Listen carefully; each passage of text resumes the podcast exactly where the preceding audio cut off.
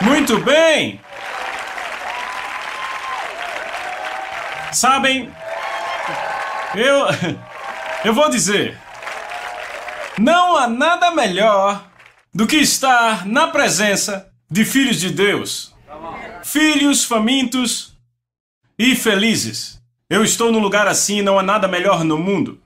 Amém? Certo, então estamos na hora número 5. Repita, hora 5. No nosso currículo movido pela eternidade, e esta lição pode ser encontrada no capítulo 7, o fundamento. Eu vou falar sobre o fundamento. Vocês lembram que lá atrás, bem lá atrás, na hora número 2, eh, eu falei sobre doutrinas elementares ou fundamentos. Na verdade, vamos voltar lá, Hebreus capítulo 6. É onde começaremos hoje, Hebreus capítulo 6, por favor. Vamos ler a partir do verso 1 desta forma, deixando a discussão dos princípios elementares de Cristo. Vamos continuar para a perfeição, não lançando outra vez o fundamento. Repita, fundamento. Repitam, princípios elementares. O fundamento de arrependimento de obras mortas, de fé para com Deus e doutrina de batismos, e imposição de mãos. Não é interessante que uma doutrina fundamental é a imposição de mãos? Quantas igrejas não entendem isso? Da ressurreição dos mortos e do julgamento eterno. A Bíblia amplificada diz julgamento e punição eternos. Então, podemos ver quando lembramos, e eu vou dizer isso de novo porque nunca é demais, que uma doutrina elementar de Cristo, que é elementar, é o básico, é o fundamento, o essencial sobre o qual você constrói, certo? Uma doutrina elementar de Cristo são julgamentos e punições eternas. Bem, isto foi uma coisa que me assustou. Eu diria que a maioria da igreja na América hoje não entende os julgamentos e punições eternas. Então, foi por isso que isso me assustou. Você consegue imaginar um jovem homem ou mulher pulando o ensino fundamental? Não aprendendo a escrever, a ler, a subtrair, somar, dividir e multiplicar. E então tentando ir adiante para o ensino médio ou avançar e entrar num curso superior de artes ou de ciências, ou avançando e tentando um doutorado, você consegue imaginar construir uma casa sem um fundamento? Você consegue imaginar? A doutrina fundamental? A doutrina elementar? Nós nunca faríamos isso no natural, por que permitimos isso acontecer na igreja? Esta foi a força propulsora que o Espírito Santo pôs dentro de mim quando me disse para escrever esse livro. Eu fui levado a orar muito, manhã após manhã, aflito pela ignorância de muitas pessoas sobre os julgamentos e punições eternos. Quer dizer, você fala com muitas pessoas na igreja hoje. Você sabia que nós fizemos uma pesquisa? 69% dos evangélicos, evangélicos, não protestantes, evangélicos, creem que você pode ser salvo sem ser por Jesus. 69 eu vi, fiquei impressionado, pedi outra pesquisa. Porque eu fiquei. Não, você está brincando. Então vocês que estão sentados aqui são minoria. Muito mais que isso, há pessoas que sabem, nem mesmo consideram a eternidade, estão construindo suas vidas inteiras agora. Elas têm as promessas de Deus, elas têm as alianças de Deus, e estão usando isso para viverem uma vida bem-sucedida. Quantos sabem que você pode usar as alianças e pactos de Deus mesmo sem ser salvo e se dar bem? Estão comigo? A March of Dimes foi criada por um cara que nem era crente ainda, e ele criou um programa gigante para ajudar pessoas e sabe, ele estava doente, morrendo, mas ele se recuperou e virou um homem muito rico. Como resultado de exercitar as leis e princípios de Deus de dar e semear, ele teve colheita. Saúde física, assim como prosperidade, grande prosperidade. Então, sem estar firmemente fundamentados nos princípios do julgamento eterno, não podemos construir uma vida firme, apropriada e saudável em Cristo, ok? Notem que Jesus nos evangelhos falou mais do inferno do que do céu. Por que ele faz isso? Ele faz isso para plantar um firme fundamento em nossos corações sobre o temor do Senhor. Vá comigo para o Evangelho de Lucas, capítulo 12, e eu mostro. Evangelho de Lucas, capítulo 12.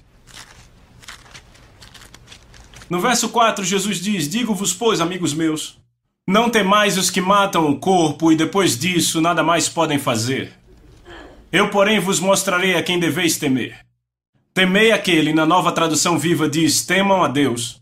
que depois de matar, tem poder para lançar no inferno. Sim, digo-vos, temam a Deus, temam a Ele. Vê isso? Então por que Jesus nos diz isso no Novo Testamento? O verso anterior, verso 2. Não há nada encoberto que não venha a ser revelado, e oculto que não venha a ser conhecido. Porque tudo o que dissestes às escuras será ouvido em plena luz, e o que dissestes aos ouvidos no interior da casa será proclamado dos eirados. Obter e manter um bom entendimento dos julgamentos e punições eternas firmemente planta o temor do Senhor nos nossos corações. Deixe-me explicar isso. Apenas Deus pode dar a sentença eterna do inferno. O que fazemos em secreto será manifesto pela luz da sua glória no julgamento, não é? E vamos entrar nisso em mais algumas horas. O temor do Senhor nos mantém continuamente cientes que nada pode ser escondido dele. Qual é a primeira coisa, se vocês notarem no livro de Isaías?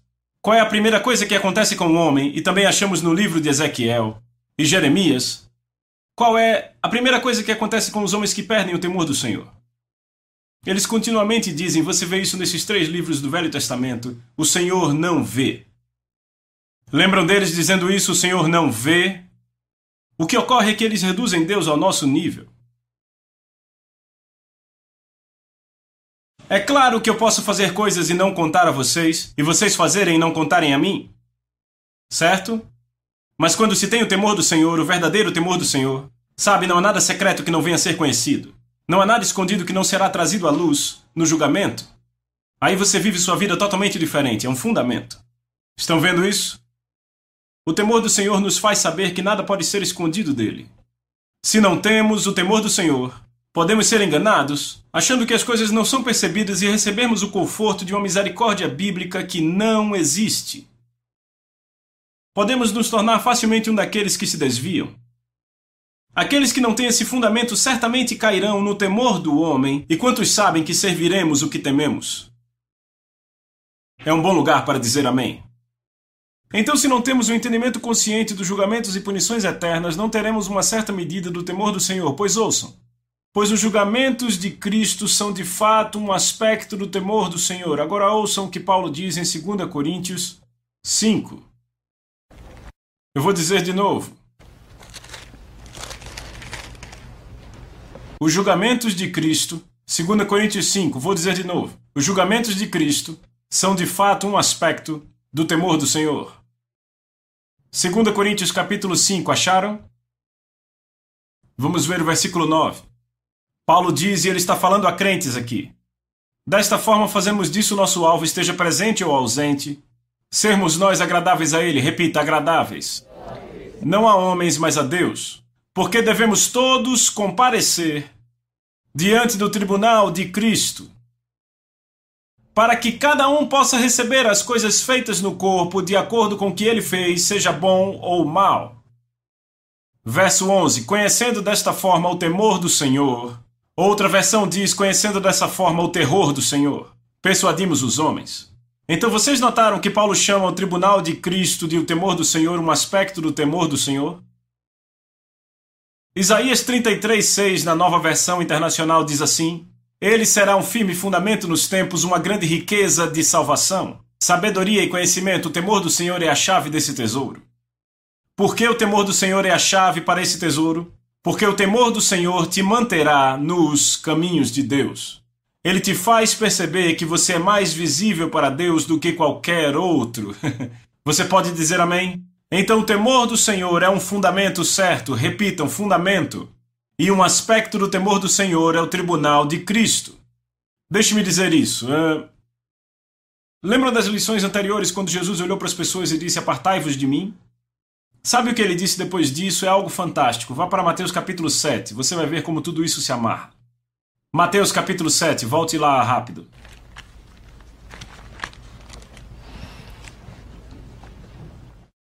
Então, Mateus 7, 21, nem todo aquele que me diz Senhor, Senhor entrará no reino dos céus, mas apenas aquele que faz a vontade do meu Pai nos céus. Muitos me dirão naquele dia, Senhor, Senhor, não profetizamos em teu nome, em teu nome não expulsamos demônios e não realizamos muitos milagres. Então eu lhes direi claramente, apartai-vos de mim, nunca os conheci, vocês que praticam o mal. Então ele diz, portanto, o que significa isso? Por causa disso, quem ouve estas minhas palavras e as pratica, É como um homem prudente que construiu sua casa sobre a rocha. Fundamento.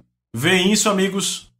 Caiu a chuva, vieram os rios, sopraram os ventos e deram contra a casa, e ela não caiu porque estava fundamentada na rocha. Mas quem ouve as minhas palavras e não as pratica é como um insensato que construiu sua casa sobre areia. Caiu a chuva, vieram os rios, sopraram os ventos, deram contra a casa, e ela caiu, e foi grande a sua queda. Uma das manifestações do temor do Senhor é a obediência. Não é interessante que Jesus diz que nos últimos dias muitos se desviarão, e eles ouvirão apartai-vos de mim no julgamento. E imediatamente ele diz, portanto, é isso que você precisa fazer. Construa o fundamento. Um fundamento de quê? Obediência. E obediência é, ouçam, é alimentada pelo temor do Senhor. Então deixa eu perguntar, o que é o temor do Senhor? Primeiramente, não é ter medo de Deus. Posso dizer de novo? O que é o temor do Senhor? Não é ter medo de Deus. Como se pode ter relacionamento e intimidade com Deus? É o desejo número um dele para você. Se você tem medo dele. Se você se lembrar, Moisés libertou Israel do Egito no livro de Êxodo e os levou diretamente para um monte. Por que Moisés os levaria à terra prometida antes de os levar àquele que prometeu? Então ele os leva àquele que prometeu, Deus se revela a eles e sabe o que eles fazem, todos fogem. Veja, não é fantástico? Deus vem revelar-se a si mesmo e eles fogem. Então Moisés olha para o povo em Êxodo 20 e 20. Se você quer uma visão 20 para 1, aí está. Moisés diz ao povo: Não tenham medo, repita, não tenham medo. Ele disse: Porque Deus veio prová-los para quê? Para que o temor de Deus esteja em vocês, para que vocês não pequem. Peraí, não tenham medo porque Deus vai pôr o temor dentro de vocês? Isso soa contraditório, mas não é. Ele está diferenciando o fato de ter medo de Deus e o temor do Senhor. Há uma diferença. A pessoa que tem medo de Deus tem algo para esconder. O que Adão fez no momento em que pecou? Se escondeu da presença do Senhor. O que Jonas faz no momento em que desobedece? Ele foge da presença do Senhor, ele tenta. Então, estão comigo? Mas a pessoa que teme a Deus não tem nada a esconder. Tem medo de ficar longe de Deus. Ok? Estão comigo? Então, o temor do Senhor não é ter medo de Deus. É um bom lugar para dizer amém. Então, o que é o temor do Senhor? Vamos dar a definição. O temor do Senhor é honrá-lo, é estimá-lo acima de qualquer coisa ou qualquer um, é valorizar, reverenciar e respeitá-lo acima de qualquer coisa ou qualquer um. Então, desta forma, o que ele ama, você ama, o que ele odeia, você odeia. O que é importante para ele é importante para você, o que não é tão importante para ele não é tão importante para você. Quantos sabem que há coisas mais importantes para Deus do que outras? Jesus disse aos fariseus: Vocês pagam o dízimo da erva doce, da hortelã e do cominho e deixam de lado os ensinamentos mais importantes da lei, justiça, misericórdia e fidelidade. Entendem? Ele disse: Vocês devem sim pagar o dízimo, mas devem prestar atenção nisso também, porque são mais importantes. Estão comigo? Nós pregadores temos problemas.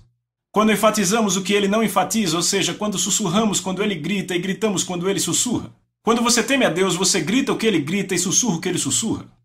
Eu achei fantástico o que Paulo escreve no livro de Tito. Ele diz: estas coisas eu quero que você afirme constantemente: que aqueles que creem em Jesus devem manter as boas obras. E nós temos enfatizado pouco isso na Igreja da América do século XXI. Nós raramente falamos sobre obras, mas Paulo diz: Eu digo a você que enfatize essas coisas constantemente. Ele até disse ao rei Agripa: Eu preguei que se arrependessem para Deus, tivessem fé no Senhor Jesus Cristo e praticassem boas obras. E ainda assim não falamos em obras, quase que temos medo de falar disso. Quase temos medo de falar que a fé verdadeira produzirá verdadeiras boas obras. E Paulo disse para falar disso constantemente porque isso edifica a fé das pessoas. Quando você sabe que o poder de Deus está em você para fazer as coisas de Deus, sabe o que acontece? Isso edifica a fé na sua vida. Mas quando você diz, ah, somos pecadores diferentes, somos pecadores salvos pela graça, você terá um monte de gente pecando porque é isso que você está pregando. Temos que pregar que esse evangelho é o poder de Deus para a salvação. Isso muda você, glória a Deus, isso me alegra. Amém? E aí que nos complicamos, começamos a não enfatizar o que Deus enfatiza. Quando você honra Deus, você o reverencia acima de qualquer coisa ou qualquer um, significa que você treme diante da palavra, da palavra de Deus. Deixe-me dizer, você obedece a ele instantaneamente. Escreva aí. Você vai obedecê-lo instantaneamente. Número 2. Você vai obedecê-lo quando não faz sentido. Quantos já tiveram essa experiência? Número 3. Você vai obedecê-lo mesmo se doer. Quantos tiveram essa experiência? Número 4, você vai obedecê-lo mesmo que não veja benefício. Esther não viu nenhum benefício quando ela foi até o rei. Há muitos americanos que só obedecem a Deus quando vem benefício. Número 5, você vai obedecer completamente. Estão comigo? Entenderam? Então, a manifestação do temor do Senhor são essas cinco coisas. Você obedece instantaneamente, você obedece quando não faz sentido, obedece quando dói, obedece quando não vê benefício e obedece completamente. Esta é a manifestação do temor do Senhor. Por isso Deus diz em Deuteronômio 5, verso 29, Deus disse: Quem dera que eles tivessem tal coração, que me temessem e guardassem todo o tempo todos os meus mandamentos, para que bem lhes fosse a eles e a seus filhos para sempre. Agora notem que Deus diz que a manifestação de temer a Ele é o quê? Qual a manifestação de temer a Ele? Qual é? Vejam, sempre guardar todos os seus mandamentos. Não é sempre guardar alguns mandamentos, e não é às vezes guardar todos os mandamentos. É sempre guardar todos os mandamentos. Salmos 111, verso 10 nos diz que o temor do Senhor é o princípio da sabedoria. Ou podemos dizer assim, o fundamento da sabedoria. O temor do Senhor é o fundamento da sabedoria, não é? Então, a sabedoria, vamos falar sobre isso mais aprofundadamente depois, é, isso está ficando bom, é o conhecimento e a habilidade para fazer a escolha certa, no tempo oportuno. Ok? Aqueles que fazem a escolha errada na pressão não têm sabedoria, e a sabedoria vem do temor do Senhor. A Bíblia diz que nossas vidas são comparadas com a construção de casas. Vamos ver isso mais aprofundadamente nas próximas horas. A Bíblia sempre quando fala sobre edificarmos nossas vidas para a eternidade, compara com a construção de uma casa. Moisés foi fiel sobre a sua casa, não é? Veja, porém, um homem como edifica, certo? Certo? A Bíblia diz o seguinte: em Provérbios 24, 3, com a sabedoria edifica-se a casa. Repita comigo, com a sabedoria edifica-se a casa. Mas primeiro vem o fundamento e então a estrutura. Você não constrói uma casa sem ter o fundamento, que é o temor do Senhor, não é? Certo? Então veja isso. Se edificamos nossas vidas com a habilidade de fazer as escolhas certas, então construímos uma vida saudável que poderá estar com confiança diante do tribunal.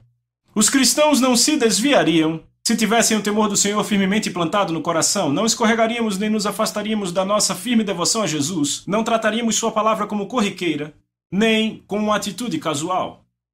Hebreus 3,12 diz: Tende cuidado, irmãos, jamais aconteça haver em qualquer um de vós coração perverso que vos afaste do Deus vivo. Mas exortai-vos a cada dia, para que nenhum de nós seja endurecido pelo engano do pecado. Vocês se lembram quando Moisés disse: Deus porá o temor em vocês para que não peque? É o temor do Senhor que nos afasta do pecado. Eu disse: É o temor do Senhor que nos afasta do pecado. Não amor de Deus. Agora, deixa eu dizer algo aqui, eu quero que fique bem claro isso que eu vou dizer. É preciso o temor do Senhor e o amor de Deus para impedir que nos desviemos, para nos manter no caminho. O amor nos afasta do legalismo. O temor nos afasta da injustiça. É preciso ambos para nos manter no caminho, no caminho estreito, entendem? Certo? Mas eu acho interessante como Deus enfatiza o temor tantas vezes. Veja o que ele diz em Jeremias 32, 38. Isso é ele falando sobre o Novo Testamento e o povo do Novo Testamento. Ele diz: Eles serão meu povo e eu serei o seu Deus. Dar-lhes-ei um só coração e um só caminho, para que me, o quê? Temam. Repitam, temam. Todos os dias, repitam, todos os dias. Para que me temam todos os dias. Agora vejam isso para o seu bem e o bem dos seus filhos. Agora vejam isso, verso 40. Farei com eles uma aliança eterna, segundo a qual não deixarei de lhes fazer o bem, e porei o meu temor no seu coração, para que nunca se apartem de mim. Então Deus diz que evitará que nos apartemos dele. O temor de Deus e, como aprendemos na última lição, o amor de Deus. Notem que ele diz: Não se apartarão de mim. Olhem para mim, eu me lembro quando, alguns anos atrás, eu estava na nação da Malásia eu estava no encontro de uma semana na Malásia e havia encontros pela manhã e à noite. Era o último encontro de quatro semanas, era uma sexta-noite e o auditório estava lotado. Havia estudantes da Bíblia ali, de todo o hemisfério leste, das Ilhas Salomão e da, da Austrália e da, da Índia, e pastores de todas as nações foram à Malásia para a conferência pessoas que vieram da área de Kuala Lumpur, e eu lembro que foi uma semana dura, muito cansativa. Uma das atmosferas mais difíceis que já vi. Lutava com demônios dormindo num café da manhã inacreditável. E eu lembro que no último dia nós tivemos um romper extraordinário. Eu chamei à frente todas as mulheres que tinham ministério integral. Estavam todas ali, aquele grupo de mulheres, e então, de repente, a presença de Deus veio ao lugar. E as pessoas começaram a rir. Aquelas mulheres começaram a rir. E começaram a rir histericamente, ok? Algumas delas apagaram. E eu olhando aquelas mulheres no chão rindo histericamente. Então, de repente, Outra onda veio e as pessoas começaram a rir no auditório. E era, era a alegria e o amor do Senhor estavam por todo lugar e foi tão maravilhoso. Então outra onda veio e todos naquele auditório estavam rindo ou gargalhando histericamente. Foi fantástico. Tudo isso durou dez minutos. Então o Espírito Santo falou ao meu coração enquanto todos riam. Ele disse: Eu virei mais uma vez e essa será diferente.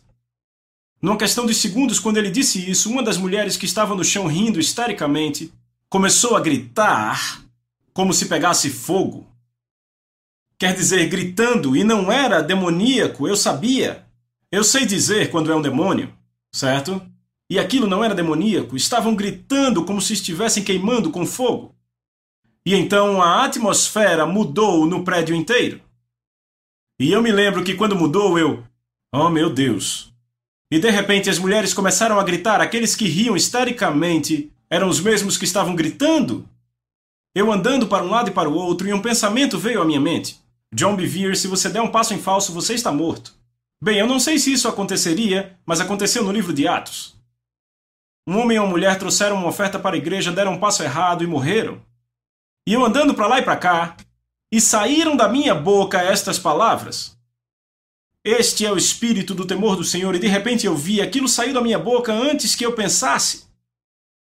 E eu lembrei o que Isaías disse: que do tronco de Jessé sairia um ramo, Jesus, e o espírito do Senhor repousará sobre ele, o espírito que dá sabedoria e entendimento, que traz conselho e poder, que dá conhecimento e o temor do Senhor. E o seu deleite é no temor do Senhor. Lembram disso? Ou seja, esse é o temor do Senhor, o espírito do temor do Senhor. E de repente todo mundo parou de gritar depois de um minuto e meio. E ficou daquele jeito uma atmosfera solene, espetacular, ok? E então era o final daquele encontro, e como terminar o encontro daquele? Eu estava saindo e um casal indiano da escola bíblica veio até mim, e a garota falou: Senhor Bivir, eu disse sim. Ela disse: Eu me sinto tão pura por dentro. E eu olhei para ela e disse: Eu também. E eu saí daquele prédio, e então, tipo, dois dias depois, eu estava na minha Bíblia e abri em Salmos 19, que diz: o temor do Senhor é puro e dura para sempre. Ouviram? O temor do Senhor é puro e dura para sempre. Eu vou dar a referência a você. Salmos 19:9. O temor do Senhor é puro e dura para sempre. E, obviamente, o Espírito Santo me mostrou. Lúcifer era o líder de adoração na sala do trono. OK? Ele era ungido, mas ele não temia Deus. Ele não durou para sempre. E eu pensei, um terço dos anjos adorava ao redor do trono, mas eles não temiam a Deus, eles não duraram para sempre. Então eu pensei, Adão e Eva andaram na presença da sua glória, mas eles não temeram a Deus. Eles não duraram para sempre, e de repente um pensamento me veio à mente: toda criatura que estará ao redor do seu trono pela eternidade será testada em uma área. O temor do Senhor. Assim como no amor de Deus, entendem? O temor do Senhor nos dá poder para permanecer. Você deve agradecer a Deus pelo temor do Senhor. Sabe o que a Bíblia diz em Isaías 11? Que Jesus se deleitou no temor do Senhor. Era o deleite dele. Era o temor do Senhor. Espírito de sabedoria, de conhecimento, de entendimento, mas o seu deleite estava no temor do Senhor. O temor do Senhor nos dá poder para permanecer, repita isso. Nos mantém consistentes e obedientes. Crentes são alertados em Hebreus 4:1. Ouçam esse verso, escrevam, mas prestem atenção. Hebreus 4:1. Visto que nos foi deixada a promessa de entrarmos no descanso, tenhamos temor, repita temor, para que nenhum de vocês pense que falhou. Veja que ele não diz tenhamos amor. Não é interessante ele diz uma vez que nos foi dada a promessa de entrarmos no descanso de Deus, tenhamos temor, para que nenhum de vocês pense que falhou. Eu nunca esqueço quando estive com Jim Baker Ele estava preso e me convidou a visitá-lo no seu último ano de prisão. Eu lembro de andar por aquela prisão e Jim me agarrava, me abraçava, não me deixava ir. Sabe, Jim teve um encontro com Jesus. Jesus entrou na sua cela no primeiro ano na prisão. E ele tinha sido completamente liberto, entregue completamente sua vida. Permanecera numa devoção perseverante por sua vida inteira a Jesus. Ele olhou para mim e disse: John, essa prisão não foi o julgamento de Deus para mim, foi a sua misericórdia. E eu olhei para ele assim: Uau! Ele disse: É, porque com a vida que eu estava levando eu ia acabar no inferno. Depois que me recuperei, eu perguntei, Jim, quando foi que você se desviou de Jesus? Quando isso aconteceu? Ele disse, não aconteceu. Eu disse, você era um famoso evangelista, cometeu fraude no correio, adultério, como você disse que não se desviou? Ele disse, John, eu continuava amando ele. Eu olhei para ele sem entender nada e ele disse, eu não temia Deus. Ele disse a milhões de americanos assim como eu, eles amam Jesus, mas não temem a Deus e é preciso os dois. É preciso, se tudo que você tem é temor, você é um legalista. Se tudo que você tem é amor, se torna um iníquo. Sabe qual é o maior perigo nos últimos dias? Iniquidade, porque sabe, no tempo de Jesus havia o legalismo. No nosso tempo é a iniquidade, porque o anticristo não é chamado de o legalista, é chamado iníquo. Filipenses capítulo 2, verso 12. Na amplificada diz: trabalhe, cultive, chegue ao objetivo, complete na totalidade a sua própria salvação com reverência e tremor, com um desapego, com cuidado sério, ternura de consciência, vigiando contra a tentação de tudo que possa diminuir, ofender a Deus e descreditar o nome de Cristo. Então, basicamente, ele diz: desenvolva a salvação com temor e tremor. Isso nos mantém em alerta, pois cada pensamento, obra e palavra será manifesto no dia do julgamento. Eu vou falar disso depois. Vamos, por favor, para Romanos 11. Essa é uma passagem maravilhosa. Vejam o verso 19. Paulo falando com os gentios crentes, ou seja, nós, falando sobre o fato de os judeus terem se desviado. Verso 19 diz: Então você dirá: Os ramos foram cortados para que eu fosse enxertado. Está certo, eles, porém, foram cortados devido à incredulidade e você permanece pela fé. Não se orgulhe, mas o que? Mas o que? Tema. Pois se Deus não poupou os ramos naturais, também não poupará você. Uh, que declaração!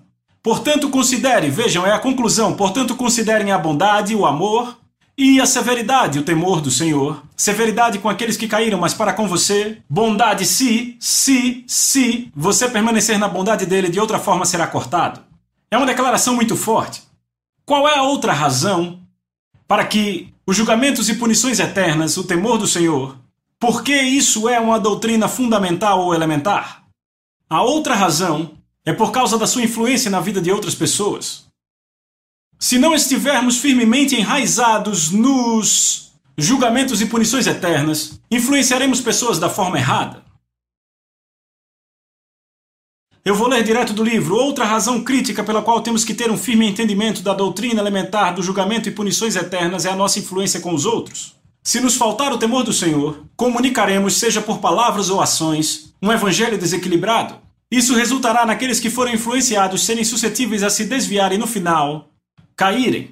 Como influenciadores, temos que transmitir os princípios encontrados na Bíblia sobre como viver uma vida feliz e próspera. Agora, isso é bom. E temos feito isso na igreja, transmitindo os princípios de como viver uma vida próspera e abençoada, isso é importante. Os princípios encontrados na Bíblia sempre funcionarão como devem. Lembre, eu citei muitos versos na primeira hora. No entanto, sem o fundamento dos julgamentos eternos, vamos ficar sem pregar a cruz. O preço para seguir a Jesus? Vamos pregar mais a mensagem amigável ao invés de entregarmos nossas vidas a todo custo.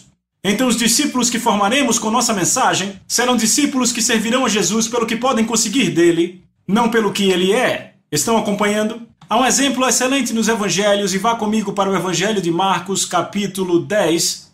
Evangelho de Marcos, capítulo 10 é uma passagem muito familiar sobre o jovem rico.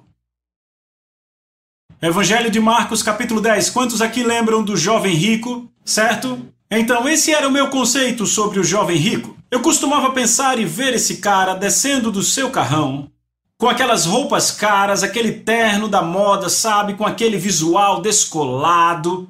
E então ele vem andando com seus assistentes naquele ar arrogante e chega Jesus, o que eu tenho que fazer para ser salvo? Certo? Essa era a minha imagem do jovem rico. Então um dia eu li a minha Bíblia. Não é fantástico o que acontece quando lemos a Bíblia? Vejam o verso 17. Quando Jesus ia saindo, um homem veio correndo, se ajoelhou diante dele e perguntou: Bom mestre, que farei para herdar a vida eterna? Jesus tinha um grupo de pessoas ao seu redor, aquele cara era provavelmente o cara mais rico da redondeza.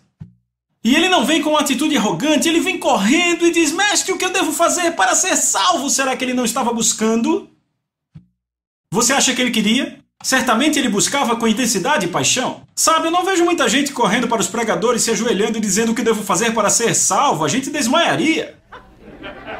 E faríamos a oração: Jesus, em meu coração, eu te recebo como Salvador. Amém. Agora você é irmão, você é crente, venha. Me siga, certo? Diríamos algo assim. Mas veja o que Jesus faz. Verso 18. Respondeu-lhe Jesus: Por que você me chama de bom? Ninguém é bom a não ser um, que é Deus. Você conhece os mandamentos: não adulterarás, não matarás, não roubarás, não darás falso testemunho, não enganarás ninguém, honra teu pai e tua mãe. Agora, sabe o que acontece aqui? Jesus dá a ele apenas os mandamentos 5, 6, 7, 8, 9 e 10 dos 10 mandamentos. Todos esses mandamentos tratam da nossa relação um com o outro. Ele deixa de lado os mandamentos 1, 2, 3, 4, que tratam da relação entre nós e Deus. Estão comigo? Agora ouçam o que esse cara diz. Verso 20, ele declarou: Mestre, a tudo isso tenho obedecido desde a minha adolescência. Olhem para mim. Era por isso que ele era bem sucedido, ele tinha guardado aqueles mandamentos. Agora vejam isso no Evangelho de Mateus. Todas essas coisas tenho guardado desde cedo, o que mais me falta? Olhem para mim. Você percebe que ele guardou os mandamentos 5, 6, 7, 8, 9 e 10, mas sabia que ainda não tinha vida eterna? Então, quer saber como eu sei que ele sabia que não tinha vida eterna? Porque ele não era enganado? Porque ele chamou Jesus de bom mestre, não de Senhor? Sabe quantas pessoas estão sentadas nas igrejas hoje que chamam Jesus de Senhor, mas não fazem o que ele diz? Enganadas. Porque o livro de Tiago diz que quando você fala com a sua boca o contrário do que você tem por dentro, você engana seu coração. Deixa eu te dar a passagem. Se alguém se considera religioso, mas não refreia sua língua, engana-se a si mesmo, engana seu próprio coração. Isso é Tiago 1,26. Sabe por que há tanta gente que não seria como aquele jovem rico? porque estão enganadas. Ah, está tudo bem, eu já fiz a oração, já sou do clube. O clube do nascido de novo, orei. Eu sou cristão. Eu e minha namorada com quem vivo somos cristãos. É, os caras com quem bebo também são cristãos. É. São enganados. Esse cara não era enganado. Ele tinha consciência que não tinha vida eterna. Embora guardasse os mandamentos, fosse fiel na sinagoga, mas sabia que faltava algo, mesmo assim tinha contato com a realidade, não era um enganado. Então ele olha para Jesus e diz: O que ainda me falta? E vejam o que a Bíblia diz. Verso 21: E Jesus, olhando para ele, o amou. Repitam: o amou. Agora olhe para mim. O que é amor? Verdade. Certo? Não elogios, verdade. Porque o que Jesus vai dizer a esse cara vai fazê-lo ir embora triste e magoado?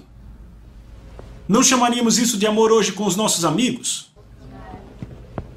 Então Jesus olhou para ele, o amou e disse: Uma coisa te falta. Vá à venda tudo o que tenha e dê aos pobres. Você terá um tesouro no céu, então venha, pegue sua cruz e me siga. Veja o verso 22. Mas ele ficou triste, repita, triste, com essa palavra, e se afastou abatido, pois tinha grandes posses. Você imagina se Jesus fizesse isso nos dias de hoje? No nosso ambiente amistoso? Reunião de emergência na diretoria amanhã? Iriam sentar ao lado dele e dizer: Cara, você é louco, vai ser o cara mais rico da comunidade. Estamos há seis meses tentando fazê-lo vir aqui. Aí você vai e prega essa coisa de cruz. E você começa a pregar sobre essa maluquice de, de, de dar o dinheiro, o dinheiro dele aos pobres. O que, o que você está fazendo? Será que não dá para aliviar esse negócio de cruz? Sabe, tira essa coisa pesada, esse negativo, esse aqui também vai direto para o ponto. Onde você faz a oração, ele só tem que dizer: Eu recebo Jesus como meu Senhor. E ele seria salvo, sabe? Você só precisava dizer: apenas me aceite e será salvo. E você fala de levar a cruz e deixa ele triste. A gente trouxe ele aqui empolgado e você deixou ele triste. O que você está fazendo? Jesus se deleitava no temor do Senhor. Jesus estava mais interessado em dizer a verdade às pessoas do que informar uma multidão. Então a influência dele para as pessoas foi para a eternidade, não temporária. Hoje temos tanta gente na igreja sentada confortavelmente em seus pecados por causa do que pregamos, porque não estamos pondo a fundação a fundação dos julgamentos e punições eternas. Não temos sido uma igreja movida pela eternidade. Na América, nesses últimos anos, o que temos feito é construirmos igrejas enormes, muito grandes, para que elas possam continuar crescendo e temos evitado anunciar todo o desígnio de Deus. Todo o desígnio. O apóstolo Paulo fez a declaração. Disse: Por três anos, noite e dia, não cessei de admoestar com lágrimas a cada um. Ele os alertou. Por que não fazemos isso hoje? Onde estão os alertas de Deus? Onde estão os ensinos para libertar homens e mulheres? Se não fazemos isso, sim, há igrejas que eu vou que fazem isso, e sabe como elas são fortes? São igrejas saudáveis. E eu vejo muito mais alegria, alegria verdadeira nessas pessoas do que nas pessoas que apenas mantêm uma atitude positiva o tempo todo. Vai custar a qualquer pessoa ou pregador anunciar todo o desígnio de Deus? Você vai ser perseguido. E sabe o tipo de pessoas que vão te perseguir? Aquelas a quem você ofende. Não é só o mundo. Lembrem-se, Lembrem disso, amigos. O engano dos últimos dias é a iniquidade. E a iniquidade pode pôr um sorriso.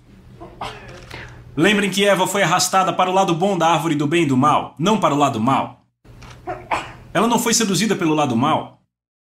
Sabe, a maioria das pessoas que vai para a igreja hoje dizem: ei, não mexa com aquelas pessoas ácidas, aqueles grupos de rock, de punk, não vá para shows. Sabe, mas notem, não é o lado mal, é o lado bom. Jesus pregou a mensagem àquele homem, e ele se foi triste e abatido, porque Jesus se deleitava no temor do Senhor, assim a influência dele para as pessoas era sempre saudável. Você pode dizer amém? Eu vou ler sobre os patriarcas e vou encerrar com isso. Hebreus 11, de 13 a 16, na amplificada. Todos esses morreram na fé, não recebendo as promessas, mas as vendo de longe tiveram certeza delas. Saudaram e confessaram que eram estrangeiros e peregrinos sobre a terra. Pois aqueles que dizem isso declaram claramente que estão buscando uma pátria e verdadeiramente, se se lembrassem do país de onde vieram, teriam a oportunidade de retornar. Assim desejam melhor um país celestial, dessa forma Deus não se envergonha de ser chamado Deus deles e preparou uma cidade para eles. Seguir a Jesus significa se tornar um alien. Se tornar um cidadão de outro país. Um país que não está relacionado ou corresponde a nenhuma sociedade nessa terra. Você sempre estará indo contra qualquer cultura desse mundo se decidir viver como uma pessoa do reino. Você será uma pessoa visada como Jesus era visado. Mas os que vão te perseguir de verdade serão os religiosos. As pessoas que mais me perseguiram por toda a minha vida não foram as pessoas do mundo, de fato eles me respeitavam. Eu já encontrei celebridades que me disseram: Eu te respeito, mas eu sei que há um preço a pagar e eu não quero. Eu ouvi claramente de uma celebridade quase bilionária que vivia próximo à minha casa, mas ele disse: John, eu sei que há um preço a pagar, eu amo esse estilo de vida e não quero desistir dele. Ele é como o jovem rico, ele entendia, não era enganado. Ele disse: Eu conheço celebridades que dizem que são cristãs, mas eu sei como elas vivem. E aquilo era uma das coisas que o afastava de Jesus. Ele disse: Eles estão nos programas, nos testemunhos, mas eu sei o que eles fazem quando as portas se fecham, eu estou lá com eles. Ele não está dizendo que é todo mundo, alguns. Ele sabia que havia um preço. Temos que proclamar esse preço e eu te garanto, se fizermos isso, nossas igrejas serão maiores e melhores. Porque Jesus tinha multidões seguindo ele. Porque ele temia a Deus. Ele se deleitava no temor do Senhor. Este é o fundamento. Amém? Na próxima hora falaremos do céu. É melhor apertar os cintos porque vai ser bom, amém? Vejo vocês lá. Coming up in hour six, John will give you a glimpse of heaven itself, an insight into the appearance and power of your new body, and a description of the new Jerusalem and where we will reign with him. All this and more in the next lesson Heaven.